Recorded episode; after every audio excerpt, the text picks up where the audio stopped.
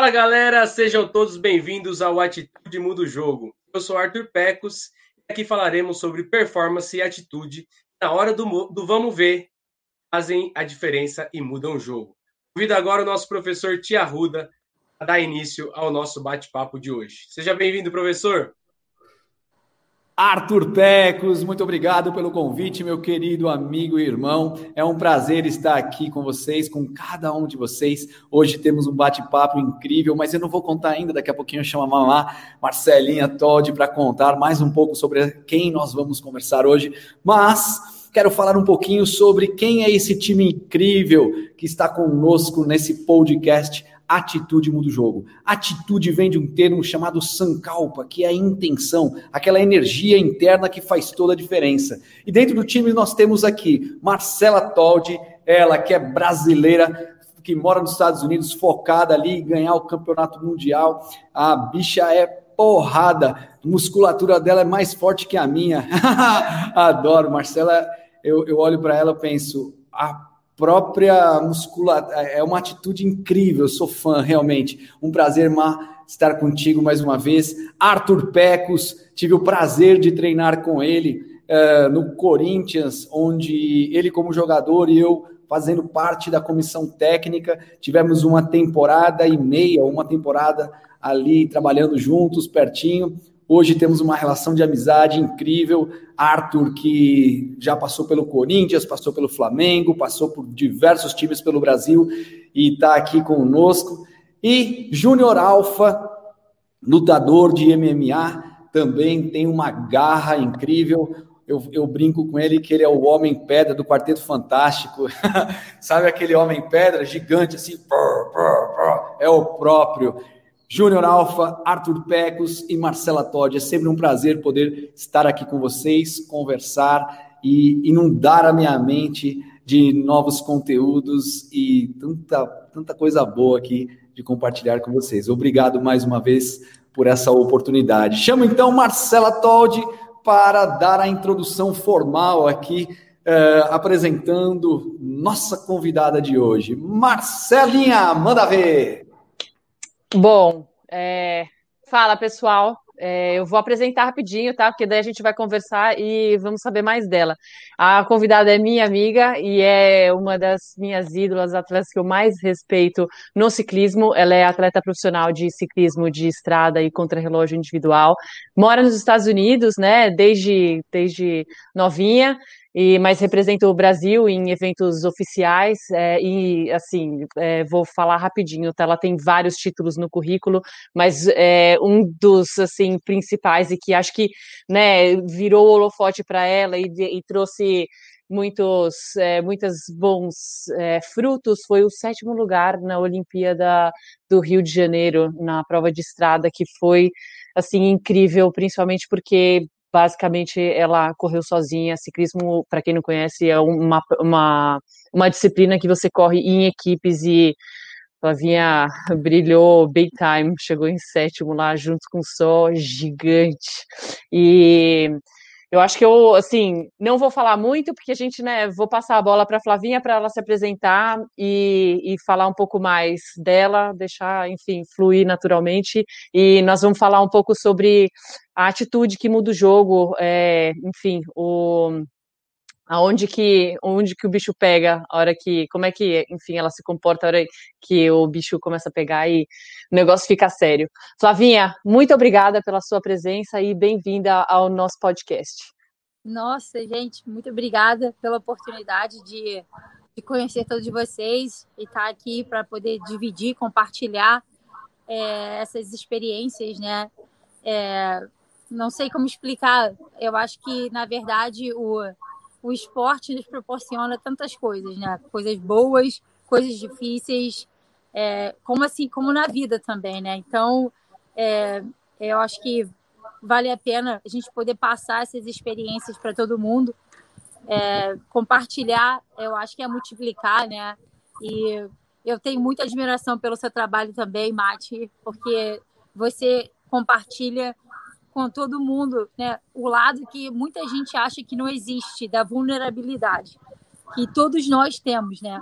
Como atleta, como pessoa, e eu acho que é essa parte que a gente tem que trabalhar muito, né? Porque é, no mundo competitivo, eu acho que a palavra em si já vem dizendo, né? A gente está sempre comparando, competindo. E é, é, difícil, às vezes, a gente focar na gente, interna, é, virar a câmera para dentro, né? Para a gente mesmo. E você tem feito isso e demonstrado, né? Através.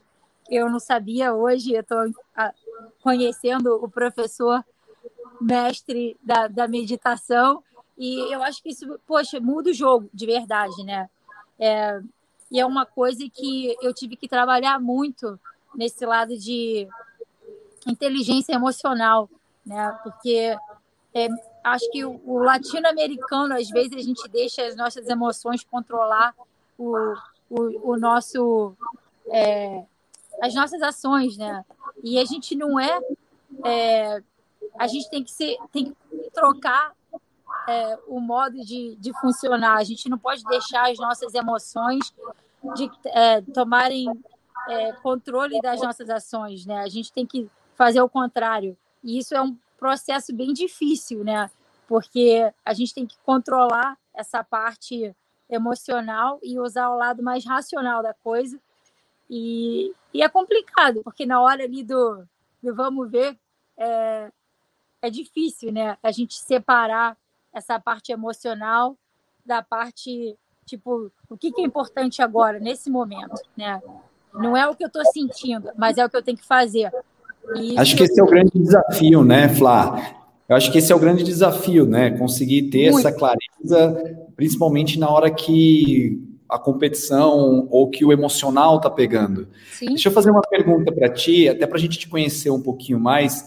A Marcela encheu a boca para falar de ti e é muito bom ouvi-la é, te apresentando. E eu gostaria de te perguntar um pouquinho, é, para você contar um pouquinho da, nossa, da sua trajetória. É, me, me, conta como, como você chegou e aonde você está hoje. É, conta um pouquinho da sua história para a gente ter um pouquinho, e também quem está nos ouvindo aqui, saber exatamente um pouquinho mais dessa história, que tenho certeza que é extremamente inspiradora, cheia de atitude.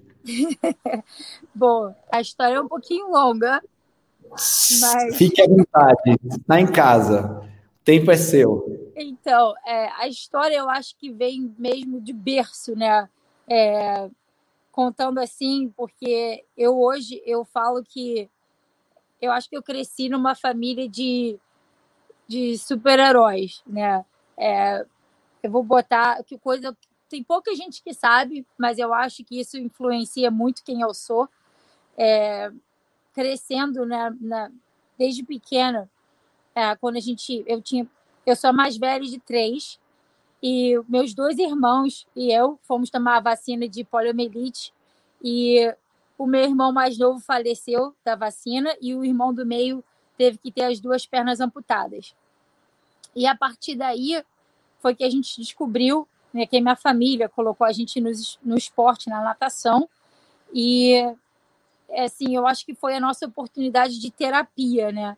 Porque dentro da água meu irmão não se sentia diferente de ninguém, ele era tanto capaz quanto todo mundo. Tanto que ele se qualificou para as Olimpíadas com 15 anos de idade, as Paralimpíadas, né? Só que na época o Brasil não tinha um time paralímpico e ele não foi. E eu, com 16 anos, eu parei de crescer. E todo mundo ficou grande e eu fiquei com tendinite. E assim, eu nadei no Fluminense, a gente nadou competitivo, tinha uma disciplina muito grande, né? A gente nadava, é, nossa, três, quatro horas todo dia.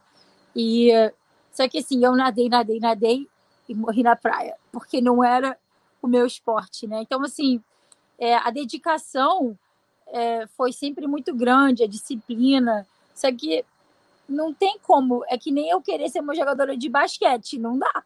É, com 5 metros de altura, é uma missão impossível. Então, assim, eu não sabia até então que existiam outros esportes, né? E o fato de eu, de eu ter que parar de nadar foi muito difícil, porque a minha vida inteira, acho que o que me deu base na vida, assim, um outlet, foi a natação, né?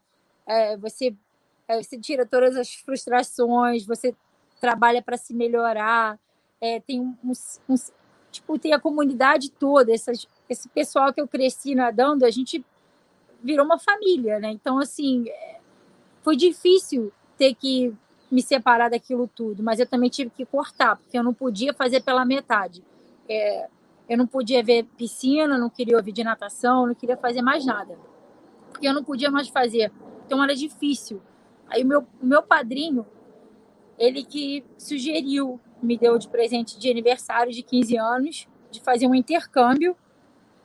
Aí eu vim parar aqui na Califórnia e aí eu comecei a ver outros esportes. Eu fiz, eu fiz é, atletismo, tênis e, e futebol. No futebol eu me dei bem e eu consegui uma bolsa de estudos para fazer faculdade. Aí eu fui para casa, falei para minha mãe que eu estava indo para voltar para os Estados Unidos e ela não me deu nem eu nem dei opção. Eu falei, mãe, eu estou voltando, porque aqui eu não vou não vou conseguir é, tinha um senso de frustração grande para mim no Brasil, porque eu sei que a gente tem capacidade, a gente tem muito atleta bom, só que falta muita estrutura. E minha, minha família não ia ter como pagar faculdade para nós dois e as próteses para o meu irmão, sabe? Então, assim, eu tive que fazer o melhor das oportunidades que eu tive. Por mais que tenha sido um grande sacrifício, né? porque eu nunca imaginei ter que ficar longe da minha família, porque eles são é, a minha base, né? É, o, o meu sistema de suporte, mesmo à distância. E naquela época não tinha internet fácil, assim, não tinha WhatsApp, não tinha. Então foi difícil. Aquele, aquele período foi bem pesado, né, que eu tive que aprender a me virar com 16 anos de idade, né, num, num país diferente. E só que assim, o foco era sempre de buscar algo melhor do que eu sei que a minha família também estava fazendo sacrifício por mim. Então eu não queria deixar a peteca cair, né? Então eu né, me dediquei ao máximo porque o esporte abriu portas para mim e e assim é, é, mais ou menos a história, né? Eu fiz o futebol até a metade da faculdade quando meu pai faleceu e aí eu tive que repensar o que eu queria fazer. E foi aí que o ciclismo entrou na minha vida. Mais ou menos foi. Não foi procurando o ciclismo. Eu acho que o ciclismo me procurou, né? É, a gente se encontrou por acaso, que eu comecei a fazer aula de spinning. eu fui, eu fui é, numa loja de, de, de bicicleta para comprar uma sapatilha para fazer spinning. Ai, meu Deus. Eu espero que isso consiga influenciar as pessoas para poder comprar uma bicicleta de verdade, tô brincando. Mas, assim, é, eles me deram uma oportunidade muito grande, é, me levaram para fazer uma prova de mountain bike com uma bicicleta demo, e eu tava, eu ganhei a prova no medo, porque eu queria descer daquela montanha a qualquer custo. Mas, assim, é, e foi daí que eles começaram a me ajudar, a me incentivar, e Aí depois que eu comecei, não deu para voltar mais, porque virou aquela coisa tipo. Eu não sabia que esse esporte existia minha vida inteira. Então, assim, é, foi aquela love at first sight, né? O, o amor à primeira vista e me conquistou, né? Eu acho que despertou em mim aquela coisa de querer descobrir o melhor de você com um esporte que te, te não sei, é, como é que fala? Quando é fácil, fácil no sentido de quando flui, né? É, parece que você está no caminho certo, né? Porque eu acho que nos outros esportes eu tive que tentar, tentar, tentar com. Foi mais na raça do que, né? É... Mas assim, eu não, eu não me arrependo de nada na minha trajetória, porque eu acho que tudo isso me levou é, até onde eu estou hoje, né? Então, assim. E aí, é, só a partir do momento que você entrou no ciclismo, conta um pouquinho para gente quais, quais, foram as experiências que você teve, assim, que te marcaram. É, imagino eu que muitas competições, é, muitas experiências boas no ciclismo. Então, acho que você contou aqui um pouquinho de a, como você chegou no ciclismo, ficou muito claro. E a partir do momento que você chegou no ciclismo, qual foi a história que foi sendo construída até o momento? O que você compartilharia conosco? ah, eu acho que foi aquela coisa assim, finalmente eu encontrei meu esporte, sabe? Foi tipo, ah, sei lá, parece que é paixão mesmo, né? Porque você, você, por mais que às vezes você tenha dias difíceis, né?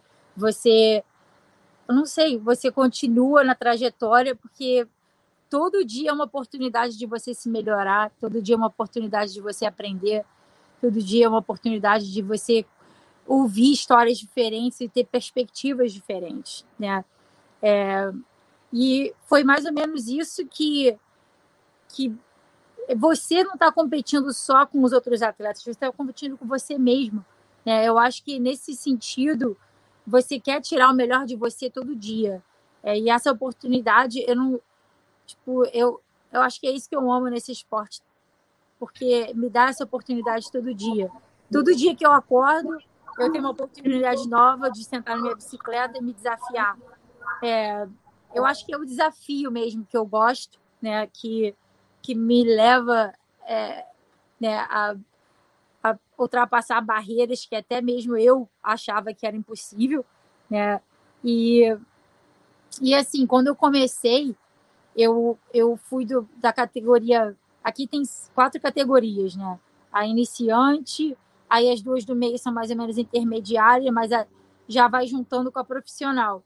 Em quatro meses, tipo, eu já estava na categoria Pro One Two, é, P1 2. E, e foi, por, assim, surreal, porque você tira alguém que estava ganhando tudo, né? Aí você me joga lá com os profissionais e, tipo, gente, eu não tinha noção do que estava acontecendo. Tipo, parecia criança perdida em tiroteio eu não entendia nada da tática, não entendi, tipo, eu queria tudo que ia, eu tinha que ir junto. Só que assim, eu não entendia que tinha o trabalho de equipe, porque até então eu corria sozinha e eu não entendia a dinâmica, né? Porque aí na hora que o negócio andava e ficava, eu não tava, porque eu já tinha gastado meu, é, o meu gás todo nas coisas que não importavam. Mas, assim, foi aquela coisa de você aprende você tem que ter um pouco de paciência nesse sentido, né? É, que eu acho que que eu acho que muitas vezes a gente que tem muita vontade de, de aprender, a gente às vezes esquece que a gente ainda tem que ter esse, esse tempo para você aprender essas coisas, né? Então, assim, é, eu liguei para o meu treinador naquela época, que ele era meu charity coach, eu não tinha um treinador de verdade, ele fazia assim de é... Consultorias. Mais ou menos, né? Porque eu não tinha nem como pagar. Caridade, como... para ajudar mesmo. Exatamente. Eu não tinha nem computador na minha bicicleta. Então o cara não tinha nem como ter. Ele não tinha nenhuma ferramenta para me ajudar, né? Ele não tinha é, power meter, não tinha medidor de potência, não tinha nada. Então, assim, a gente ia no perceived exertion, né? Na, na como é que fala isso? É, percepção de esforço. Exatamente. E assim, e foi ele, ele que é o médico do, do time da BMC, e foi ele que praticamente me indicou ao ciclismo, porque o primeiro ano que eu fiz, que eu, que eu comprei uma bicicleta, eu tinha 27 anos. Aí eu entrei no triatlon, porque eu já sabia nadar, já sabia correr, eu só não sabia fazer bicicleta. Aí eu falei assim, boa, vou fazer isso. Aí eu fiz isso por um ano, me dei bem, só que não tanto quanto eu assim, para virar profissional no negócio desse, cara, é, tem, leva tempo. Eu estava trabalhando, estudando, fazendo tudo junto. Eu não, não, sei nem como eu me virei, mas era tão bacana, né? E o, o Máximo Testa, ele virou para mim, ele me ligou, com, ele, a gente foi colocado em contato, a gente conversou no telefone, ele falou assim, olha só, vou te falar a verdade. Você é muito pequena para virar profissional de triatlon. Eu fiquei assim, mas, cara, eu tô gostando dessa parada. Quem é você para me dizer que eu não consigo? Só que eu nem sabia quem o cara era, né? O cara era o top das galáxias lá da, da equipe da, da BMC. E ele falou assim, me perguntou várias coisas, né? Qual é a sua, qual é o seu tempo nos, nos dois quilômetros, cinco quilômetros, é, peso, ah, isso tudo. Ele falou assim, olha, eu tenho certeza que seu VO2 é alto. Te digo uma coisa, larga o triatlon, vai tentar o ciclismo. Eu falei, o quê? Eu nem sabia que ciclismo existia. Aí eu fui fazer a primeira corrida e, cara, literalmente foi amor à primeira vista. Aí o negócio ficou feio, porque aí todo final de semana eu queria correr. Todo final de semana eu queria correr. Aí, gente, é uma coisa é, absurda, porque cada corrida você aprende uma coisa nova. Então, assim, eu tenho essa. Eu, queria, eu sou que nem uma esponja, sabe? Eu quero absorver tudo que eu posso e, e cada oportunidade que eu tinha, eu queria estar tá lá para poder aprender. Só que assim, eu acho que eu não entendia muito bem a parte da recuperação. Eu não sabia uhum. tirar o pé do gás. Gente, aí era assim, eu ia, ia, ia até, puf, não aguentava mais. Tipo, o corpo realmente falava assim, ó, para, tem que parar. Bater na parede. Bater na parede, literalmente. Tipo assim. Eu, mas assim, essas são as coisas que, na verdade, quando você não tem um treinador, né? E você tem tanta vontade de aprender que você vira o seu pior inimigo, porque você está tentando absorver mais do que você é capaz durante esse período. Então, assim, eu não sabia como digerir aquilo. Eu, eu uso um exemplo bom, porque agora eu tô, eu tô, eu virei coach de ciclismo, então eu falo assim: se você olha para uma montanha, né, parece assustadora, mas você tem que tirar em pedaços, que nem uma, uma carne, um pedaço de carne. Você não come ela inteira. Você tem que tirar pedaços, né? Para você poder comer o pedaço todo. Então, assim, é... mas eu não entendi esse conceito. Eu mesmo não entendia isso, né? Eu queria a carne inteira, mas eu não sabia como. eu falei assim, eu não tinha esses. Eu vou falar a verdade que são esses processos, né? É, que isso tudo eu acho que você aprende quando você tem uma guia, né? Quando hoje eu tenho é, mais é, sabedoria, né? Vamos botar assim do que eu tinha 10 anos atrás. E eu acho que isso, acho que você ter essa habilidade, vontade de de ver onde você é fraco e você tentar se melhorar. Não é uma fraqueza. A fraqueza, eu acho, é você ignorar aquilo e fingir, ah, eu sou assim e acabou. Agora, se eu vejo, pô, é ali, cara, esse pedaço, essa coisa, ou, ou é mental, ou é física, ou é, né, são várias, você tem, é ali que você tem que olhar de cara e tentar enfrentar aquilo, né, tipo, cara, esses pedaços, as clássicas, eu olhava para aquelas corridas e ficava assim, cara, é surreal. Como tipo, assim? Como assim? aquilo não é minha praia, né? Não é minha praia, mas não, eu vou ter que trabalhar para me melhorar naquilo, né? E é isso. Tipo, eu não preciso ser a melhor ali, mas eu tenho que ter, eu quero ser proficient. Como é que fala? É... Eficiente?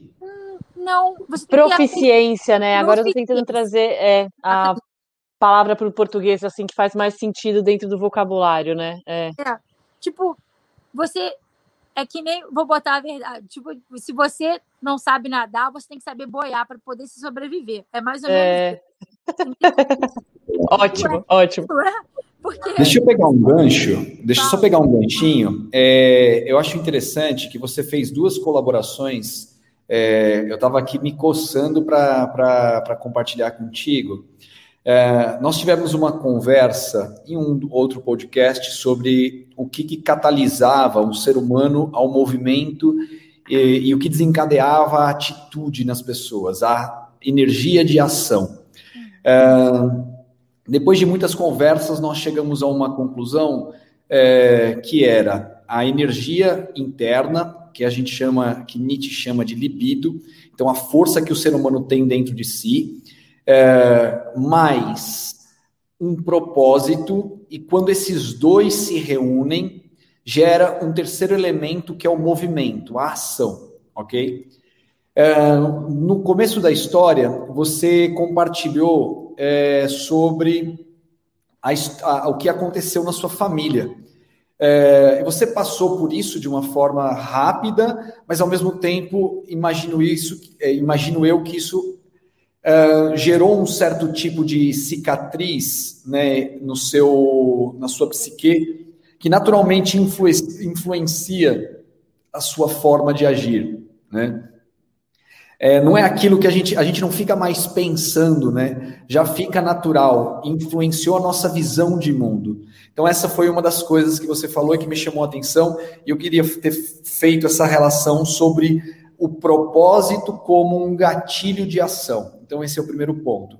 O segundo, e esse eu queria que você comentasse, por favor, é, você usou uma expressão, eu não vou saber reproduzi-la, mas durante muitos anos eu sempre ouvi é, diversos atletas, campeões, é, filmes reproduzindo também essa, essa forma de expressão, que era o seguinte: você é o seu principal obstáculo, você é seu principal desafio. Eu demorei alguns anos para realmente entender o que era isso. Né? Hoje eu tenho certeza que sim. É, mas você trouxe isso, você falou assim, pô, o tempo inteiro é sobre superar os meus obstáculos. Todos os dias eu tenho a oportunidade de subir na bicicleta e extrair um pouquinho mais de mim.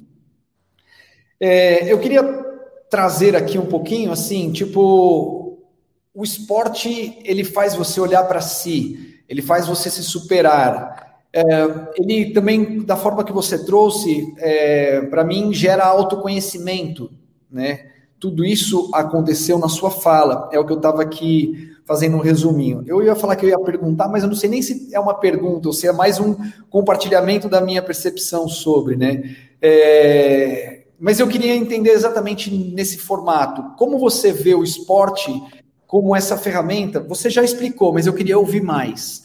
Como essa ferramenta de autossuperação, né, de essa ferramenta de você se treinar como ser humano.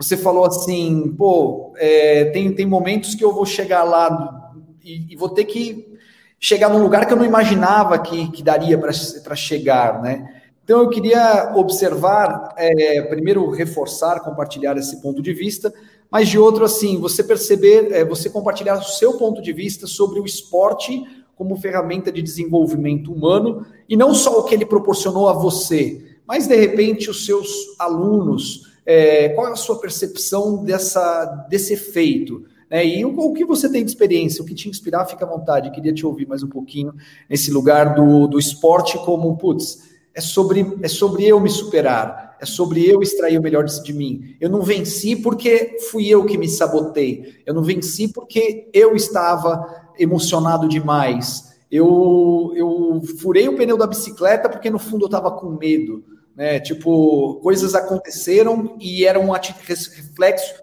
do que estava acontecendo dentro de mim. Não sei, eu queria te ouvir um pouquinho nessa, nessa sua percepção. Eu acho que você falou uma coisa que, assim, até então eu tinha um pouco de dificuldade de entender. Né? E como eu falei, é, eu acho que a evolução do, do ser humano, eu, eu, vejo que é muito fácil a gente querer culpar outra coisa que não é a gente, né? É, a gente tem que sempre achar uma desculpa. Ah, eu não te... eu vou falar a verdade para você, vou, vou botar bem claro aqui, né? Porque assim, a, a Mati sabe a dificuldade que é ser atleta brasileiro. Vocês todos no basquete ou no MMA, vocês sabem, né? A realidade de ser um atleta brasileiro é uma coisa assim surreal. Não tem nem como você comparar né? E isso é uma coisa que eu vivendo aqui e tendo nacionalidade brasileira, é uma coisa que realmente abala o meu emocional, porque eu vejo as oportunidades que as pessoas aqui têm, né? E às vezes elas não sabem, elas tipo nem eles, elas nem utilizam dessa oportunidade, né? E é, e é por isso que eu vejo que eu agarrei minhas oportunidades com minhas dentes, porque eu sei que eu não ia ter a mesma possibilidade no Brasil. Né? Então, assim, é, quando você olha, é, é, e a minha, a, minha, a minha avó sempre falava que querer é poder, né? E assim, às vezes eu não entendia muito bem o que é isso, porque é, a gente foca tanto no negativo, naquilo que a gente não tem, né? E, e quando eu vejo as pessoas aqui, é, é eles não sabem o que é passar dificuldade, o que é passar. Eles, a, a força interna que você tem que ter para se superar, né? É, eu acho que é uma coisa que o povo brasileiro, se você nasce no Brasil, você entende isso desde pequeno. Né? É uma coisa que a raça e a você tem que ter raça, porque ser brasileiro não é fácil. não é fácil. Né? Então, assim, eu tenho muita admiração por todos os atletas brasileiros que conseguem passar, né, superar essa, esse obstáculo grande, né? Porque você se compara, eu vou falar assim, é, né, no, no ano olímpico, eu, eu via né, a estrutura toda que, que os Estados Unidos colocava ao redor dos atletas que estavam indo para as Olimpíadas. Né? Até mesmo eu ajudei a, a, a organizar para eles irem visitar o Rio, porque eu queria que eles se sentissem seguros, né? Pô, eu sou brasileira, sou carioca, eu não quero deixar uma coisa ruim, né, né, né uma imagem ruim do Brasil, né, para os atletas aqui. Eu também conheço elas, então eu ajudei, mas o sentido, o que eu estou falando é, é, o que? A estrutura, o como eles dão é, nurture, como é que fala? Nutrem esses atletas, né? Eles dão tanto, eles investem tanto para eles conseguirem tirar o melhor deles mesmos, mas isso também vem com muita pressão de, de dar performance, né? Tipo, antes da, da corrida, eu levei um tapinha nas costas e falei, poxa, é, parabéns por você ter chegado até aqui. O que você conseguir fazer amanhã é demais. Tipo, cara, olha, olha a diferença. Porque assim, eles não investiram nada em mim, né, o Brasil. Então, se eu cheguei aonde eu cheguei, não foi devido a eles. Né? Então, assim, eles não têm. Eu nunca fiz um teste de VO2 no Brasil, eu nunca fiz, tipo, não tive acompanhamento de ninguém. Então, assim, eles pegaram uma uma pessoa, um atleta formado e, tipo, botaram a camisa em mim e me usaram. Tipo, só que, assim, para mim, isso foi uma oportunidade, né, de mostrar também que eu acho que as pessoas veem, ah, ela mora fora, não passou sacrifício. Muito pelo contrário, né? Eu, eu não sou americana. Eu acho que as portas foram bem difíceis de abrir para mim também, mas eu acho que a vontade, como eu falo, né? Você pega você, se você não mora no Rio é, ou em São Paulo, porque no Rio você tem um contraste muito grande. Você vê a favela e você vê um apartamento bacana, né? E os jogadores de futebol que a gente conhece saíram de umas favelas, né? Eles não tinham muita coisa, mas foi aquela determinação, aquela força de vontade contra tudo e contra todos. E eu acho que é isso mais ou menos que eu tenho dentro de mim que que me leva para frente, né? Assim, numa determinação grande de querer conquistar aquilo, não só conquistar, mas é poder você ter a oportunidade de tirar o melhor de você. E é isso que é frustrante, porque quando eu cheguei nas Olimpíadas, que eu me deparei com um ônibus cheio de voluntário que estavam indo lá para co conseguir um prato de comida. E eu aqui estou reclamando das coisas que eu não tinha, né? Tipo assim, a estrutura que eu não tinha, e aí eu parei e pensei, cara, é um privilégio o que eu tenho. O que eu tenho hoje de poder competir, fazer do que eu amo um, um trabalho, é um privilégio. Eu não posso ficar me comparando é, a quem tem mais do que eu. Então eu tive que fazer o melhor que eu pude com aquilo que eu tinha. Né? Então, assim, não adianta ficar olhando para o lado de lá, ver o quanto que eles têm, porque não é a minha realidade. A minha realidade é essa. Então, assim, ou eu tento fazer o melhor que eu posso com aquilo que eu tenho, ou eu vou ficar sempre me choramingando porque eu não tenho aquilo que eu, todo mundo tem. Então, assim, é, acho que a perspectiva é uma coisa que você aprende, né? É, quando você vê alguém que tem menos e ainda consegue fazer mais. Então, assim, é, eu acho que os kenianos também mostram muito isso né, na maratona e tudo mais, que eles não saem do privilégio, eles saem de um lugar que é muito mais difícil, né? Aí você pega uma atleta americana que nem a Mara Abbott, que chegou em quarto, ela parou de correr porque ela chegou em quarto. Então, tipo assim, eu fico pensando, caramba, é, eu entendo, né? Porque teve tanto investimento, tanto é, tanta pressão né, colocada dentro nesses atletas para eles terem a performance e ela chegar em quarto fora do pódio, para ela é um, um, frustração, né? Uma derrota, né? E só que assim, eu não vejo para mim, a derrota é a única coisa que você tem que aceitar. Se você deixa aquilo ser uma coisa fixa, aí você vira aquilo, né? Se você procura ver a derrota, né, como uma coisa temporária uma coisa que é para você usar como uma coisa para você ter um, um benchmark para você se melhorar, você nunca vai ser derrotado, né? Eu acho que é ali, pô, cheguei até aqui. E agora? Como é que eu posso chegar lá? A gente tem que continuar, né? Eu não sei, eu acho que são mentalidades diferentes, né? Eu estava celebrando o sétimo lugar. Tá, não foi uma vitória, mas para mim. Fala. Prazer, Flávia. Tá falando aqui, Alfa. É... Isso aí que você está dando para mim uma aula, né, para todos nós aqui, muito enriquecedor, é um prazer imenso tá, estar, estar escutando. Ti, pode falar uma coisa, lutador, eu reconheço no olhar, Ti. Lutador, eu reconheço no olhar. É, você tem alma, você tem alma de guerreira, né? É, você o tempo todo falou da, da, da parte interna, principalmente da atitude. É, você sempre fala disso, da, de sempre se superar, sempre da dificuldade, como você falou, né? No, nos Estados Unidos, eles têm muito privilégio, isso é toda a verdade. E nós brasileiros, nós brasileiros, nós, nós atletas brasileiros, nós temos que batalhar todo dia, seja pegando ônibus, seja na alimentação, é tudo, é muito, tudo é mais, tudo é mais difícil, principalmente na bike, né? Que mesmo as pistas são horríveis. Eu tô, eu tenho um hobby de vez em quando de pedalar. E eu queria lhe fazer uma pergunta. Você falou que no começo da sua carreira você começou a, na natação e você provavelmente você deve ter percebido que você não, não tinha um biotipo. É, então você deveria treinar muito mais que todo mundo. Isso formou, isso formou, isso foi também um pilar para a formação dessa mentalidade, dessa energia que você tem, que você trouxe depois para o triatlon. Você também falou que jogou futebol e depois foi para corrida.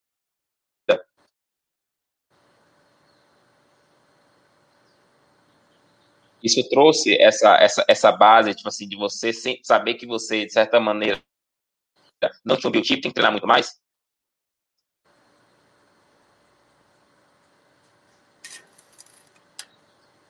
Tá cortando. Cortou, mas a pergunta foi é, se isso te deu base para você. É... Júnior, tá ouvindo?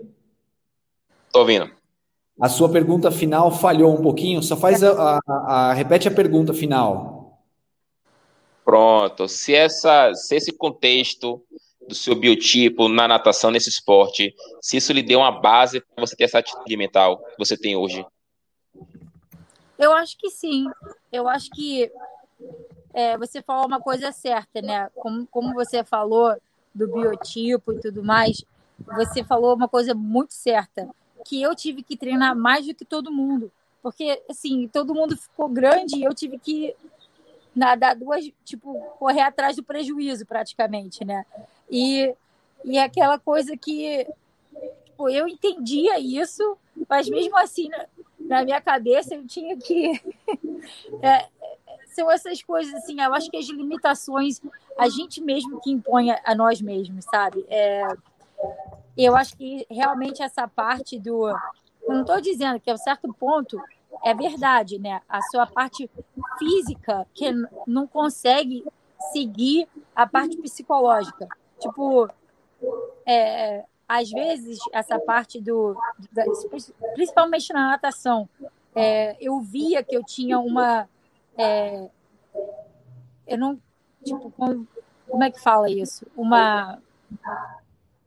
Uma coisa que não ia ao meu favor, que era o meu tamanho, né? Então, tipo, na minha cabeça eu tinha que nadar mais para poder compensar essa falta de, de altura, né? Mas é, mas é mais ou menos isso, né? Foi o que você falou, é, essa parte de, de saber de uma certa forma, né? Mas eu acho que é a parte do trabalho. Eu acho que você é, não ter medo de, de se é, investir numa coisa, né? Às vezes eu me quando eu coloco meu, meu coração, a minha cabeça numa coisa, eu, me investo naquilo 100%. Então, eu não consigo fazer nada pela metade, mesmo, mesmo que não dê o resultado que eu quero, entendeu? É, claro que todo mundo quer ganhar, né? Só que se eu chegar no fim do dia e falar, cara, eu, eu dei, eu entreguei o meu melhor, para mim, a única coisa que eu posso pedir de mim é se eu ganhar, ótimo. Se eu chegar em segundo, mas se eu chegar em décimo ou vigésimo, aí eu sei que eu entreguei tudo, mas aí eu vou saber por onde que eu tenho que melhorar. Eu acho que eu sempre tiro essas lições, né? É... A gente falou isso no, no primeiro podcast sobre a atitude. É. Não importa, eu, eu comentei, não importa se, se eu vou ganhar, se eu vou ganhar a luta, se eu vou ser finalizado. Hoje isso para mim não me interessa mais. O que me é. interessa é, é a minha é. atitude nos treinamentos, a minha atitude no ringue, é, é como eu vou me comportar. A minha atitude hoje, para mim, é o que importa. Sim, é, mas é isso. Eu acho que é, eu vejo que é, às vezes, né, quando a gente tem essa é, um, como é que é ter humildade, né? Ter essa capacidade de reconhecer nossas fraquezas, né? Eu acho que é aí que a gente tem o nosso, a nossa maior é, força, porque né, ninguém é perfeito e ninguém. Se você estiver contente onde você está, para mim isso já é ruim, porque eu quero estar tá sempre me melhorando, né? É, eu sei que às vezes isso pode tá, ser uma coisa ruim, porque você tem que ter, tem que estar tá num lugar onde você tem que estar feliz com você mesmo, mas eu acho que você tem sempre espaço para se melhorar, né? É, e assim, acho que de, de repente esse é meu próximo, meu próprio problema, né? De, de querer sempre, não sei, eu acho que como ser humano também, não só como atleta, né? Você pode estar contente onde você está, como atleta, de repente você está num lugar bom. Só que assim, eu, eu vejo isso, de repente é o meu lado competitivo, né? De se eu não estiver fazendo alguma coisa para me melhorar, eu estou perdendo tempo. Então, assim, é, me melhorar como atleta, ou como ser humano, ou, ou como amigo, como filho, como, é, é, como tudo, né? Eu acho que você sempre procura, não sei, é, de repente esse é o meu jeito de ser, né? Que eu acho que a vida é curta e quanto mais coisas boas a gente conseguir extrair delas, eu acho que eu acho que é viver uma vida 100%. Show de bola. Flávia, é o Pex falando aqui. É, primeiro, também queria agradecer a sua presença, uma história incrível que a gente está tendo o prazer de conhecer. E eu queria te fazer uma pergunta. Você falou bastante sobre superação, né? Várias, vários momentos aí. Mas a minha pergunta para você é: na sua trajetória, qual a característica que você acha que mais fez a diferença para você chegar onde você está hoje? Qual a atitude que mudou o jogo para você? De tudo isso que você passou, de todo esse processo, uma característica sua que fez a diferença, que você consegue ver que fez a diferença? Conta pra gente aí. Cara, eu acho que é determinação, sabe? É... Não sei, pode ser. Eu acho que determinação não é só uma palavra, né? Eu acho que isso vem com resiliência, com persistência, com vontade de aprender, é... ter. É eu, mas acho que, na verdade, é determinação. Tipo, a dedicação que você coloca de dar o seu 100% todo dia. É, e, e, sem ter... Uh, eu, não, eu acho que a verdade é que eu não faço isso, é, o esporte em si, né? Para ter visibilidade como atleta. Ou, eu acho que é uma questão mesmo que eu queria que as pessoas entendessem que você tem que fazer por você, né? É, não é e eu te digo, não era o que minha mãe queria, porque ela queria que eu terminasse a faculdade logo. Tipo, não é, né? Não era que. É, não é. Acho que às vezes você, você quer ter a aprovação de muitas pessoas, mas você tem que olhar para você mesmo, o que, que você precisa, né? Se eu, se eu passar a minha vida inteira querendo. É, como é que fala? Agradar aos outros, eu vou, vou esquecer de mim. Isso não, não é um egoísmo, né? Você tem que também, é, para você poder dar, você tem que olhar para você mesmo e ter, é, ter essa satisfação dentro de você. Né? Eu não vou chegar nos meus 60 anos, olhar para trás e pensar, ah, eu podia ter feito, eu devia ter feito, mas, ah, fulano disse que eu não era boa o suficiente. Desculpa, dane-se o que os outros pensam, sabe? Você tem que fazer por você. Se você não não busca né, é, aquilo que você dentro de que te dá satisfação interior, É, eu acho que não vale a pena fazer, né? Porque você está querendo agradar alguém, você está querendo agradar um patrocinador, agradar é, o seu pai, a sua mãe.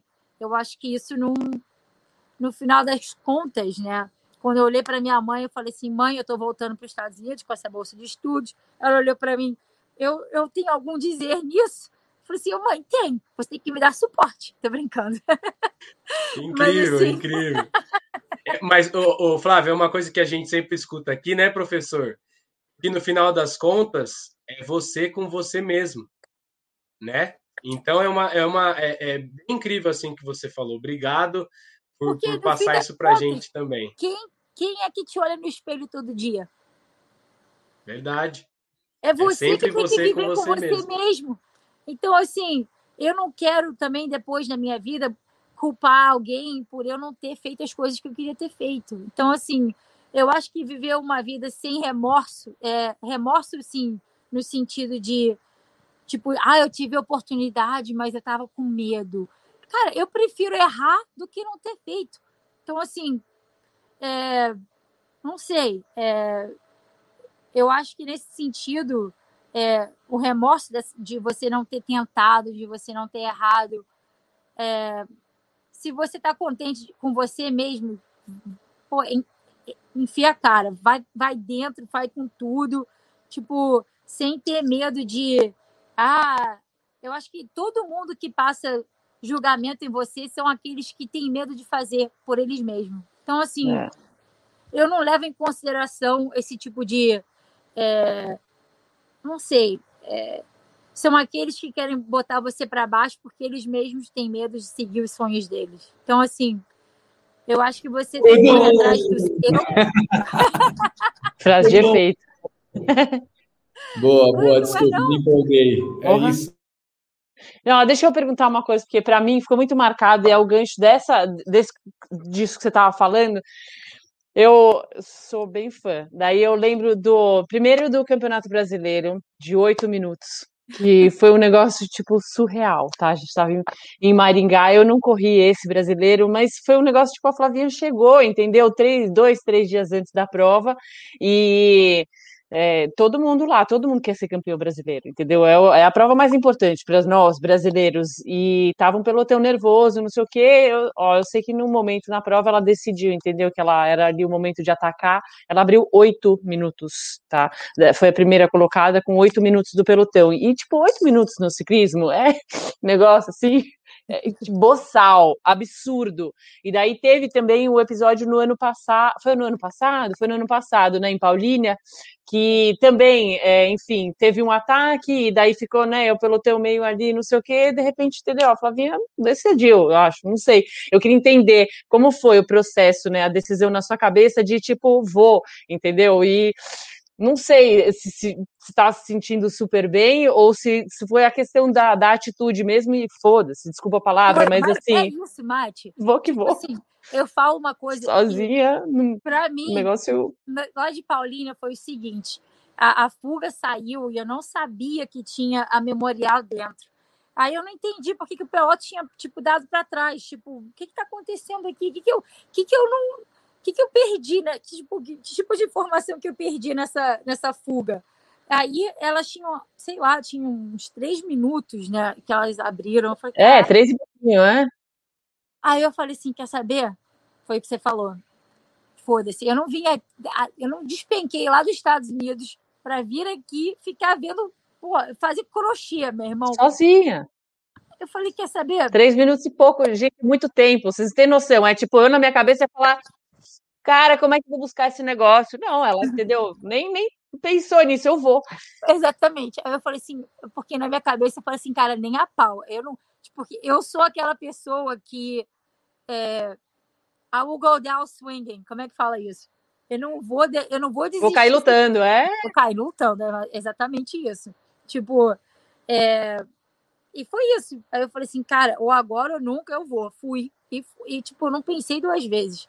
Aí foi interessante, porque nas primeiras voltas tinha um silêncio, tipo, o que, que essa maluca tá fazendo, né? Todo mundo. muito tenso, foi muito tenso, ah, foi muito legal isso. E é tipo, é só ela, entendeu? Tem uma atleta no Brasil que faz isso, que é a Flavinha. mas eu cheguei, cara, eu encostei, eu ataquei logo. Na hora que eu encostei, eu falei, dane-se, agora também fui. Nossa. Aí, porque a menina Danilas que ganhou, né? Ela, ela, ela era a melhor sprintista. Só que aí eu também não queria chegar com quatro, porque aí a, a minha chance de chegar em quarto é grande. Senão, se, se eu chegar, agora eu vou ter que passar vazado. Quem cheguei entrar no bonde, vamos. Aí foi o que aconteceu. Só que assim, é uma coisa também que eu não tenho. É, eu vou falar para você, Mate, uma coisa que eu tive que trabalhar muito, né? E eu quero que você escute isso, porque eu sei que você tem potencial, e eu acho que às vezes ali a, o que te trava é, é o seguinte, né? Você tem que pensar que assim, é, o que que eu tenho a perder? Tipo, ali naquela hora, né? Você não tentar, você já está perdendo. Então, assim, naquela hora você tem que falar assim, eu vou, eu vou cair lutando, entendeu? Tipo, é, o que, que eu tenho Demais. a perder nesse momento? Tipo, se eu sentar aqui, eu já perdi. Se eu Demais. não tentar, eu nunca vou saber. Tipo, então, assim, enfia a cara e vai, né? Então, Maravilhoso. É, é isso, em todas as oportunidades que você tiver de. de eu, eu acho que no ciclismo, é toda vez que eu vou para a corrida, eu tenho essa oportunidade. Tipo, se eu, se, eu, se eu não conseguir, pelo menos eu tentei. Eu acho que é mais ou menos isso. Tipo, para você ali, eu quero que você tente botar isso na tua cabeça. Você tem. Cara, você tem essa capacidade. Toma um puxão de orelha ao vivo! ao vivo, entendeu? Entendeu, Marcelo? Mate, porque eu tô falando isso de coração, que eu sei que você tem. Você tem essa capacidade. Então, assim, é, ali naquela hora, você tem que esquecer seu ego, você tem que esquecer você tem que esquecer de tudo, esquecer. É, ah, e se não der certo? O se vai te ferrar. Você tem que pensar o que, que é importante agora, nesse momento. Eu tenho que tentar pegar aquela fuga. Que máximo. É. Tem um, um, acro, um acro... É suei aqui. Como é que fala? Um acronym. Como é que fala? Um, é, que eu uso. É. Que é chamado WIN. W-I-N. Tá. What's important now? Máximo, que é importante agora. Agora. É. Win, baby, é. win. que máximo. Então, assim, Obrigada. Nesse momento, Mate, sério, de verdade. Não, não pense no passado, no, no futuro. Tipo, é ali naquele momento. Tipo, o que, que você tem a perder? Se você ficar, você já perdeu. Se eu ficasse naquele pelote com 40, com 20 meninas que conseguem sprintar melhor do que eu, meu, já perdi. Se eu não tentar, eu nunca vou saber. Então, enfia a cara e vai. Tipo, nem pensa. Obrigada. É, mas eu sei que você tem dentro de você. Você tem que ligar. Você tem que literalmente ligar o foda-se. Lavinha. Amei. É... Obrigada. Quando... Desculpe, maravilhoso o compartilhamento. Flá, é, quando nós começamos a treinar aqui meditação e alguns exercícios é, que expandem uh, essa, essa, essa musculatura que a gente chama de atitude, né? Que em sânscrito a gente chama de sankalpa, que é a intenção que vem por trás, né? Uh, a intenção que vem por trás das coisas. E aí, o que, que acontece? Por exemplo, vou dar um exemplo de um exercício prático para a gente poder ter uma ferramenta aqui mais visual, que é, por exemplo, uh, fazer um jejum. Eu vou lá e faço um jejum uma vez de 30 horas. Aí, é, depois de. Eu, eu, fiz a primeira vez, vai ter um certo tipo de sofrimento, talvez. E aí eu vou fazer a segunda, eu vou fazer a terceira. Na décima, parece que eu comecei a ficar mais habilidoso nessa arte, né? E, meu, depois, sei lá, eu faço, esse, eu faço um jejum de 36 horas há 16 anos. E até hoje, esse desafio ele, às vezes acontece. Chega no dia que é, que é, para mim é, são as segundas-feiras. Chega na segunda-feira e, meu, às vezes não bate a vontade, né? E, e a, mesmo com, com um monte de experiência, aquele impulso interno de parar, ele, ele surge. Só que o que, que acontece? Com o tempo de experiência, você vai aprendendo a lidar com o desafio. E aí você aprende a encontrar dentro de você mesmo a atitude correta para lidar com aquele desafio. Então, de repente vem o desafio, né, interno sempre, claro, e aí você tem que aprender a olhar para ele e falar: não, agora não. Agora é hora de eu passar desse, desse lugar. E aí, quando você compartilhou a sua história maravilhosa, você disse o seguinte: naquela história que a Marcela trouxe, ela te trouxe uma pergunta e aí você compartilhou a forma com que você se posicionou perante o desafio, ok? Você olhou para ele e fez, meu, eu não, eu não vim até aqui para isso, fazer crochê, agora é a hora, né? Só que isso me vem essa experiência de olhar para o desafio, mudar uma chave interna e aí sim extrair de mim um certo, uma certa, um certo tipo de atitude que muda aquele resultado, né? Então eu tô lá, pá, tipo, não tô vencendo, por exemplo, ou tô ali no, no meio do caminho. Não, peraí, tenho que olhar para mim e falar, cara, ou é agora ou não é. E aí, pum. Mas para fazer esse pum, né, essa virada de chave mental, é necessário experiência, é a minha percepção. Então, no jejum, quando eu comecei lá 15 anos, 16 anos atrás, eu não sabia a, qual tipo de atitude eu deveria buscar dentro de mim. Então, o que, que acontecia? Eu acabava cedendo para a autossabotagem. Eu acabava cedendo, porque eu não sabia como reagir àquilo, ok? E, e aí, quando você traz, por exemplo, não, peraí, naquele instante eu precisei tomar uma atitude e eu agi, me vem essa percepção de, não, mas ela tem experiência, ela sabe de onde tirar isso. Faz sentido para ti? É o que você me trouxe, assim, nesse, nesse última conversa. Essa, essa, a experiência de saber de onde tirar a energia que vai me levar a agir. Mais ou menos assim.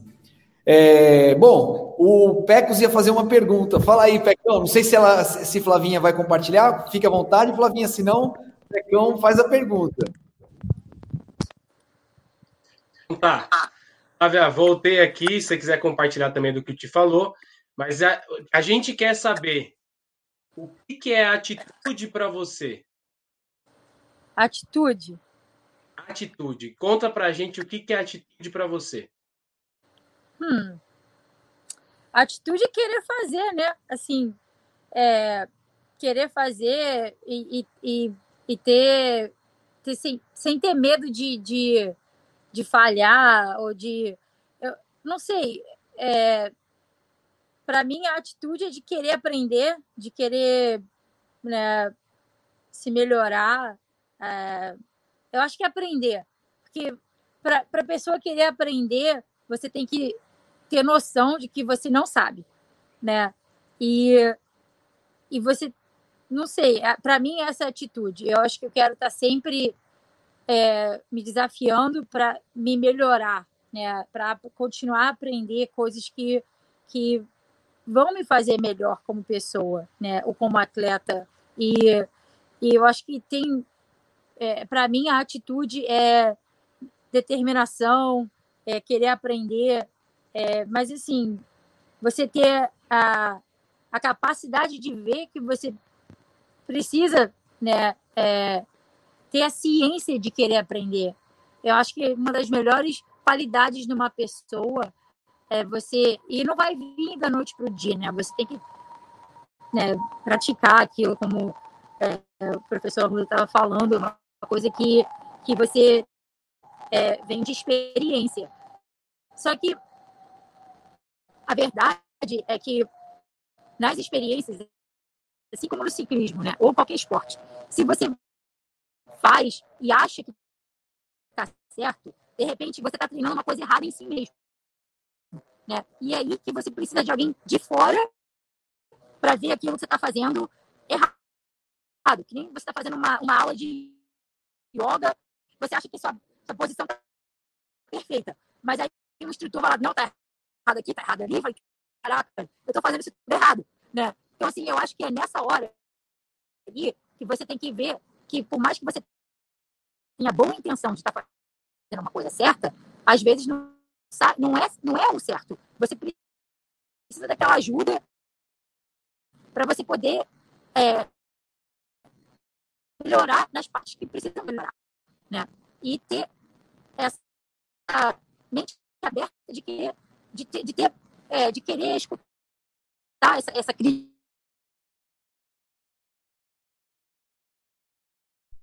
Muito bem.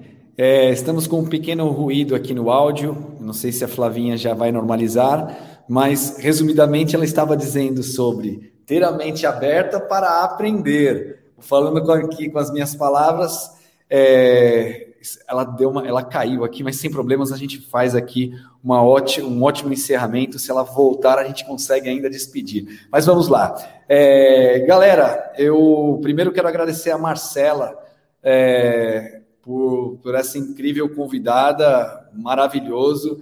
É, eu vi os comentários aqui no nosso chat enquanto a gente estava conversando. É, a galera aqui internamente, galera, vocês que estão aqui ouvindo o podcast o comentário aqui do, do Pecos, do Júnior, da Marcela, enquanto estávamos na entrevista, era samurai, a mulher, né? e aí, o que vocês acharam? Compartilha aí. Incrível, Faixa preta. Coisa, né? Faixa preta, né? Incrível, Cara, eu achei incrível. demais, é. Faixa preta de um, um mental muito forte, né? Muito, tudo que ela falou foi de dentro para fora, tudo. Momento, momento algum Exato. foi algo externo, foi só de dentro para fora. É, é. Dentro para fora, o tempo todo. Realmente, ela tem uma energia muito forte. Impacta, né? Isso que é, é, isso que é bonito, ela impacta as pessoas. Inspira é. também. É. É. Muito bom. E é, é, exato, ela não é super é, extrovertida, mas é, é isso, é uma bolinha de energia, assim. Então, quem conhece é, dá para sentir, assim, quando você conversa, que realmente é atitude mesmo, sabe? Tem alguma coisa no semblante ali que é diferente. E assim, tá transparente em tudo, mas só conversando e deixando ela falar, você você sente, é... bichinha nasceu. Mas aí eu quero compartilhar uma coisa com vocês. É, eu vou até começar a fechar aqui rapidinho, mas o que me deixa muito orgulhoso e satisfeito de estar nesse grupo aqui é que certamente ao sentar aqui o quinto elemento, né, nosso quinto elemento, sempre... Ei. Desculpa. Ela voltou, gente. um comentário aqui, já te passo a palavra. O quinto elemento sempre, certamente, se sente inspirado pela presença de vocês também. Eu quero agradecer Pecos, Marcela e Júnior, porque certamente, é, com certeza, foi uma grande pólvora para Flavinha colocar tudo isso para fora. Isso é muito importante. Flavinha, a gente estava, é, só para não deixar a peteca cair, a gente acabou é, fazendo aqui um pequeno fechamento. É, você eu, eu resumi aqui que a sua fala foi em, em, se vou usar as minhas palavras, me perdoe se eu corromper aqui a sua forma de expressão, mas era é, ter a mente aberta para aprender. Acho que esse é uma, um, uma atitude que de repente é um valor para você. Faz sentido? Faz, faz, faz. É exatamente isso. Tem, eu acho que é, é isso que continua a fazer uma pessoa evoluir, né? E não sei. É, eu acho que é uma palavra-chave para mim. É, é, eu acho que é por isso que o ciclismo é, em si, né? Você está sempre melhorando, sempre evoluindo, sempre aprendendo é, sobre você, sobre sua competição, ou você contra o seu, seu né? Vamos supor uma, uma escalada lá sozinha, ou você está lá no meio do pelotão, desesperada, porque está todo mundo tirando guidãozada. É, cara, é assim, você vai tem tem uns tipos de mindset, né? Tipo de virar, tipo, você tem que virar como a água, né? Tem que saber você não não ser rígida nas suas, né, né ah, no seu jeito de ser, mas é, também não ser uma pushover, né? Que nem qualquer um vai te empurrar para lá. Você também tem que saber se impor. E mas é que você, eu acho que na tua cabeça, se você consegue fluir como água, acho que é, você consegue chegar em lugares que a gente nunca pensou possível. Mas é. eu, eu ainda tenho muito que aprender a respeito dessa, dessa parte do mindset. Eu acho que é, foi uma coisa que eu nunca aprendi, assim, eu nunca estudei, nunca, nunca. Eu acho que veio mesmo de erros e acertos. e e foi, foi mais ou menos isso que, por isso que eu estou falando da parte de aprender, né? É, eu acho que mas, Flá, desculpe interrompê-la, mas é, eu agora eu que vou, eu vou falar aqui, puxar do meu jeito é eu acredito que a teoria, né, quando hoje nós estamos num momento de em riqueza de informação que vira também é, um certo tipo de momento de toxicidade, né? O, o, conteúdo também é tóxico. Então tem muita informação boa nas redes sociais, mas também tem muito, muita coisa ruim, né? Sim. E uma das coisas que eu, que eu interpreto como ruim é um, um certo tipo de conhecimento que nos, nos limita em vez de expandir, né? Então, por exemplo, você está num. Existe um momento agora que é, inteligência emocional e mindset, fala, teoriza-se muito, né? Uhum. É, e aí você pega a, na internet mesmo uma quantidade de pessoas falando a respeito do tema, mas repetindo é, conteúdos de literatura e não compreendendo aquilo que está sendo dito, né? Aquilo que está sendo expressado. E aí é, a gente tem a oportunidade aqui em uma hora e seis de bate-papo contigo, é, ter uma aula prática, né? Porque você vivenciou isso. Na filosofia oriental, a gente tem essa percepção que o que importa é a experiência prática. A gente diz assim: inteligência emocional se aprende na prática, não adianta, não é na teoria. É. A, a, a, a, conhecer a própria mente é a mesma coisa, é na prática, não é na teoria, né? Então, só fazendo um comentário pelo seu comentário, né? Não, não tenho teoria sobre mindset, mas tenho certeza né, que tem muito conhecimento prático, né? E esse conhecimento prático é o que realmente importa. Porque Sim. eu acho que é ele que te dá, por exemplo, a oportunidade de, na hora de uma competição, assumir o leme da sua realidade ali, modificar a sua ação interna e, co e conquistar né, aquilo que você busca. Então, eu acho que tem. É, é, claro que sempre vamos conseguir melhorar mais, pô, é infinito, realmente. Conhecimento é infinito, estar na polaridade de aprender é sempre um, uma benção, né? É, se, se a, é, aprender a estar nessa polaridade é muito importante, é, mas também dizer que você não, não conhece sobre é um crime, porque, porra. maravilhoso, maravilhoso conversar contigo. Nós estávamos falando aqui, eu vou pedir só é, é mais pelo tempo mesmo, porque senão ficamos duas horas. E, e dá para ficar duas horas, não por falta de, de assunto e de, de, de tesão aqui da galera. Uh, mas resumindo assim, você externaliza. O, o Júnior fez um comentário que foi: pô, tudo veio do coração. Ela está aqui presente, 100%, entregando o que ela está sentindo dentro do coração dela. Né? Tudo que ela compartilhou foi vivenciado, nada foi daqui, tudo foi daqui. É. Então, mar maravilhoso estar contigo.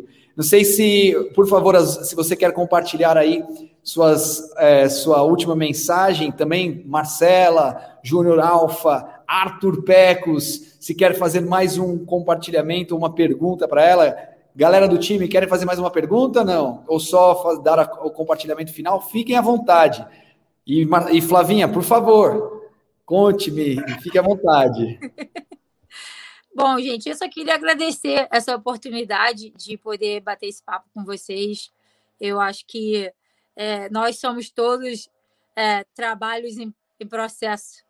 Tá a gente está sempre aqui é, para melhorar, aprender. Acho que foi essa oportunidade de compartilhar, para mim, é multiplicar. E eu aprendo também todas, todas as vezes que eu tenho essas oportunidades, né?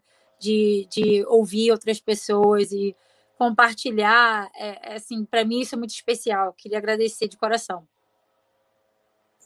Fabinha, a gente que agradece a super Nossa. aula e conhecer Nossa. um pouquinho mais da sua história também. Foi incrível, pode ter certeza que foi incrível para todo mundo que vai ouvir isso aqui. Obrigada, gente. Foi máximo, sacudiu aqui o coração, deito bem forte. Obrigada. Impactante. É. obrigado, obrigado, Flavinha. Obrigado, viu? Realmente aí muito impactante para nós. Muito bom! Somos todos é isso. Atitude do jogo. Muito obrigado a todos. Mais uma vez, obrigado a você que está ouvindo, que está assistindo nosso podcast. Eu sou Tia Ruda, Marcela Toldi, Arthur Pecos, Júnior Alfa e nossa convidada maravilhosa, Flávia Oliveira. Obrigado a todos e até o próximo episódio. Atitude muda tudo. Atitude muda o jogo. Bora vencer, porque essa é a única opção. Valeu! Uh! Uh!